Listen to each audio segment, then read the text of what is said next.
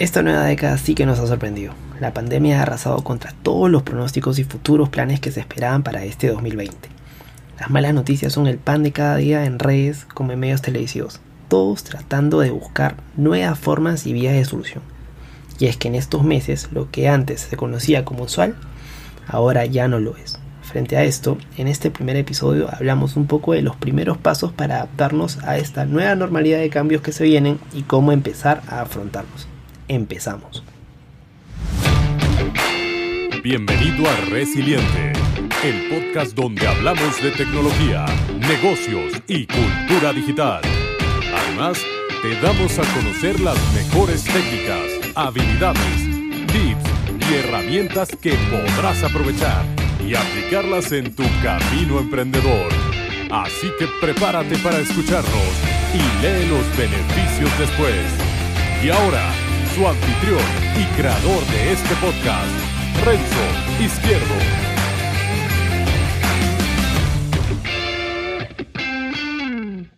Bienvenido a este tu podcast que tiene por nombre Resiliente. Y el día de hoy hablamos de un tema muy muy bueno para saber cómo comenzar a hacer frente a la crisis. El día de hoy hablamos de la resiliencia.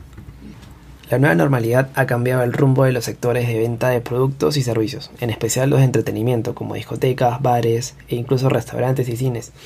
Y ahora más que nunca todas las empresas apuestan por cambiar su modelo de negocio y optan por digitalizar sus procesos, con el fin de reducir sus costos y comenzar a obtener nuevamente beneficios. Con ello, y a partir de estos cambios se crean nuevas oportunidades para las personas que actualmente no tienen definido qué rumbo seguir o en qué enfocarse. A mi parecer, esta nueva era es un nuevo reto para volver a empezar desde cero. Y si aún no te atreviste a dar ese paso, creería que estás a tiempo de aprender nuevas cosas. Y si, si te lo has planteado anteriormente, a lo mejor poder cambiar de rumbo y empezar a hacer lo que realmente disfrutas. O si no, también replantear lo que venías haciendo y que de repente no te gustaba, ya que es un hecho de que las habilidades que se requieren hoy serán muy distintas a las de hace cuatro meses. Ser resiliente tiene mucho que ver con esto último. Para ponernos en contexto, según la Real Academia Española, resiliente es la capacidad humana de asumir con flexibilidad situaciones límite y sobreponerse a ellas. Por ende, en el contexto nuestro, donde vemos que muchos somos indiferentes ante esta situación y pensamos y queremos creer que el gobierno nos va a seguir apoyando o que tenemos que seguir esperando unos meses para que todo vuelva a la normalidad, sinceramente estamos equivocados. Pero por otro lado, y es a quienes quiero llegar, y estoy seguro que me está escuchando, existe esta tribu, como quiero llamarlo, que empieza a dejar de preocuparse tanto por el qué pasará y reconoce que ha llegado el momento de cambiar una serie de conceptos y preconceptos que se tenían. Que se sabe que para que las cosas cambien como quisiéramos, tenemos que ir por ellas. Que el constante cambio es importante para poder llegar a encontrar nuestro propio sentido. Que seguir aprendiendo no es una opción. Que mejorar nuestros hábitos son un buen punto partida necesario para poder adaptarnos a esta realidad y a las que se vienen. Siempre atreviéndonos a ser tal vez más, más flexibles, pero sin doblegar en los principios que nos identifica y que nos hace ser quien somos actualmente. A partir de aquí nace el ser resiliente, el adaptarnos a las exigencias de hoy en día, a ejecutar, a seguir aprendiendo y no dejar de hacerlo.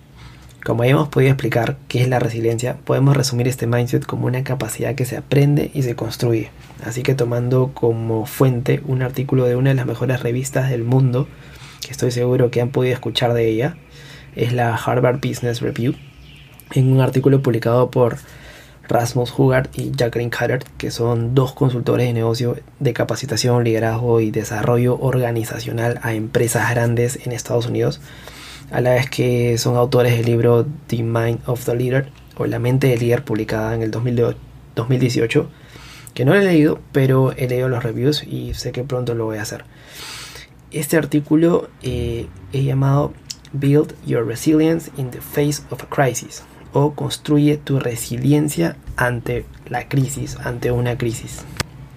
Entre muchas cosas que menciona el artículo nos habla sobre los cambios mentales que suponen el ver tantas cosas negativas a diario, de lo poco enfocados que podemos estar, del miedo al fracaso que ocurre luego de ver y escuchar a diario la pérdida de millones de empleos a nivel mundial, y sobre todo el miedo al cómo voy a poder salir de esta. Y lo plantea de una forma muy interesante, y considero que es muy cierta. Además, que te da tres estrategias que a mi parecer las considero efectivas para comenzar, que ya las voy a explicar en un ratito más. Y en mis palabras, luego del artículo leído, acuerdo en que los únicos responsables de ser al menos los primeros en desarrollar esta capacidad de recuperación mental somos nosotros mismos. Somos los que finalmente decidimos qué nos afecta o qué no.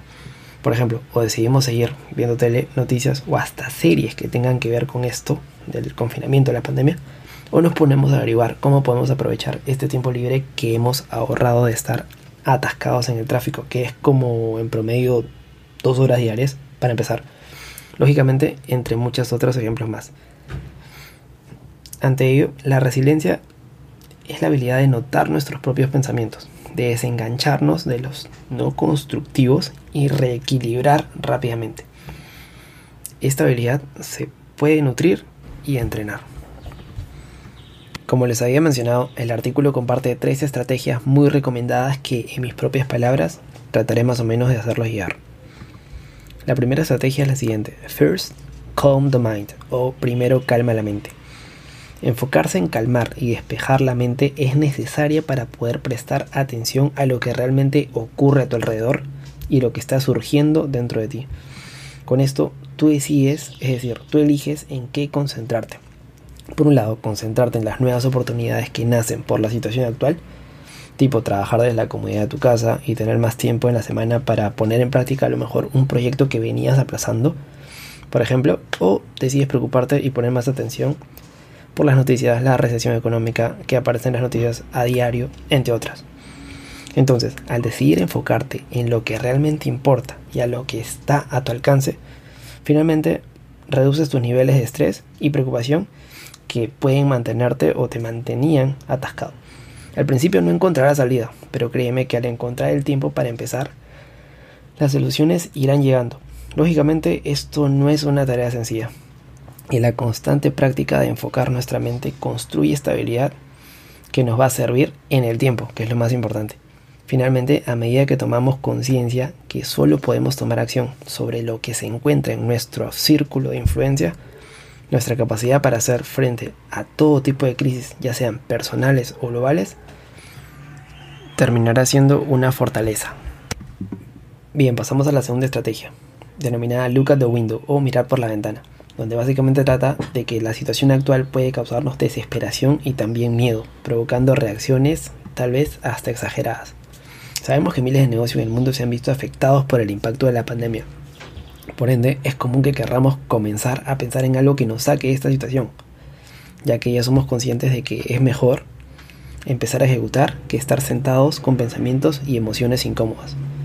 Lo que propone esta estrategia es que reconozcamos esta mentalidad de tratar de comernos el mundo, buscando una solución y que pongamos una pausa al mantenernos ocupados, entre comillas, para poder cambiar una posición más estable, de la que pueda surgir una buena planificación, buscando siempre la eficiencia y, en sus palabras de acuerdo al artículo, trabajando menos y pasar más tiempo mirando por la ventana y reflexionando. A lo que yo en posición entendería que, que es adquirir conocimiento para poder tomar mejores decisiones. Así que a partir de ello, recién poder avanzar, tanto personalmente como emprendedor y o, sea el caso, como líder. Bien, tercera y última estrategia, connect with others through compassion o conecta con los otros a través de la compasión. Esta última parte nos dice de que en estos momentos es habitual que demos una total prioridad por sentarnos en nosotros mismos. Tratar de cuidarnos lo más que podamos. Evitar salir, evitar el contacto con personas más allá del metro y medio de distancia. Y bueno, también solemos señalar los lugares o personas a quienes se va a ir. Un ejemplo sencillo, las aglomeraciones en un supermercado o un centro comercial. Sin embargo, a pesar de ello, puede ocurrir una conexión significativa con personas que nos rodean, ya sea compañeros de trabajo e incluso vecinos, y todo comienza a través de la compasión, de acuerdo con el artículo. Entiéndase por compasión como la intención de beneficiar a los demás, empezando siempre eh, por la mente, por la creencia de uno en uno mismo, de lo que uno piensa. En términos prácticos, comienza haciéndose la siguiente pregunta a medida que se avanza y se conecta con los demás en persona o también de forma virtual. ¿cómo es que puedo ayudar a esta persona a tener un mejor día? Es una pregunta profunda para poder comenzar a, a poder expandir la mente, ver qué es y a quién tenemos enfrente nuestro. Y en pocas palabras, se comienza a ver posibilidades para nosotros ricas en esperanza y maduras en oportunidades. Bien, a decir verdad, a mí me gustaron estas tres estrategias por lo distinto que son, a diferencia de lo que se podría escuchar o leer sobre este concepto en otros artículos donde predomina el tienes que ser positivo, o no debes rendirte, o tienes que adaptarte, o tienes que empezar a buscar oportunidades, entre muchas otras que se pueden encontrar donde dan a entender que el cambio tiene que ser radical y que como vemos no es así. Es más que un estado mental que hay que cultivarlo y fortalecerlo. Siempre buscando conocimiento para poder reflexionar sobre ello y aprender a tomar decisiones que posiblemente no nos favorezcan, pero somos conscientes que podemos aprender de ellas. Bueno amigos, con esto último llegamos al final de este primer episodio del podcast de Resilientec. Si quieren profundizar en el artículo les dejo el link en la descripción las notas del episodio también la podrán encontrar en el blog de resilientec.com. Es un artículo en inglés cortito pero con un buen contenido. Este fue el primer episodio, mi nombre es Renzo Izquierdo y no me quiero ir sin antes invitarte a que me des follow si estás escuchándolo desde Spotify.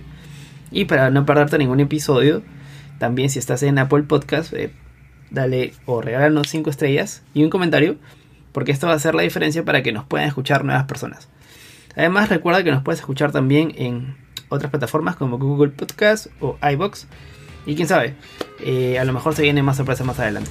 Finalmente, ahora sí me despido con esta frase, muy buena por cierto, que la leí hace no mucho y se me pegó. Recuerda esto, aprende a ser feliz con lo que tienes mientras persigues todo lo que quieres. Vamos por más gente, nos vemos la próxima semana. Chao. Gracias por escuchar el podcast de Resiliente. Visítanos en nuestras redes y también la web a www.resiliente.com. Te esperamos.